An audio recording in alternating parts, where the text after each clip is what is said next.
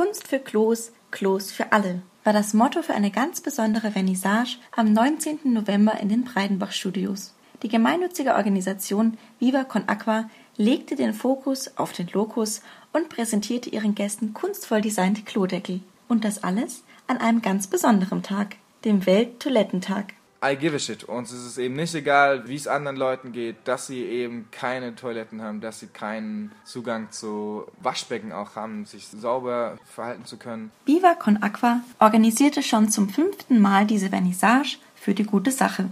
Sanitäre Grundversorgung für alle.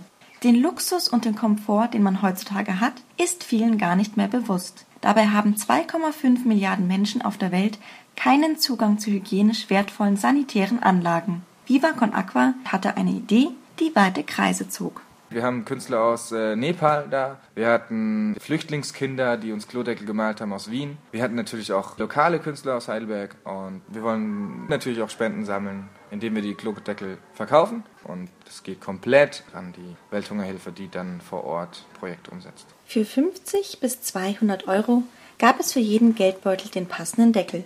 Und Besitzer der Geldbeutel waren viele da.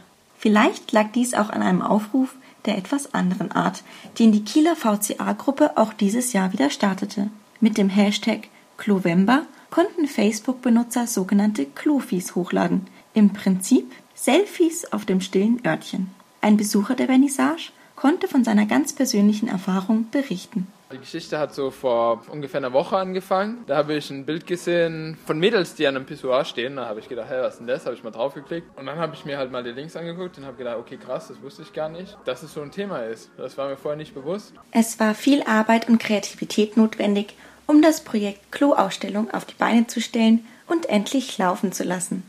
Johanna, die den Abend mitorganisiert hat, ist begeistert. Ich bin sehr zufrieden damit. Es war ein rundum schöner Abend. Es hat alles sehr harmonisch zusammengepasst. Natürlich die Kunstwerke und die Musik, viele Freunde, aber auch noch unbekannte Gesichter waren da. Es folgten noch drei Ausstellungstage und eine Party in den Breidenbach Studios. Klodeckel wurden auch fleißig verkauft. Was man selber tun kann, vielleicht einfach schon zu wissen, dass eine Toilette nichts Selbstverständliches ist.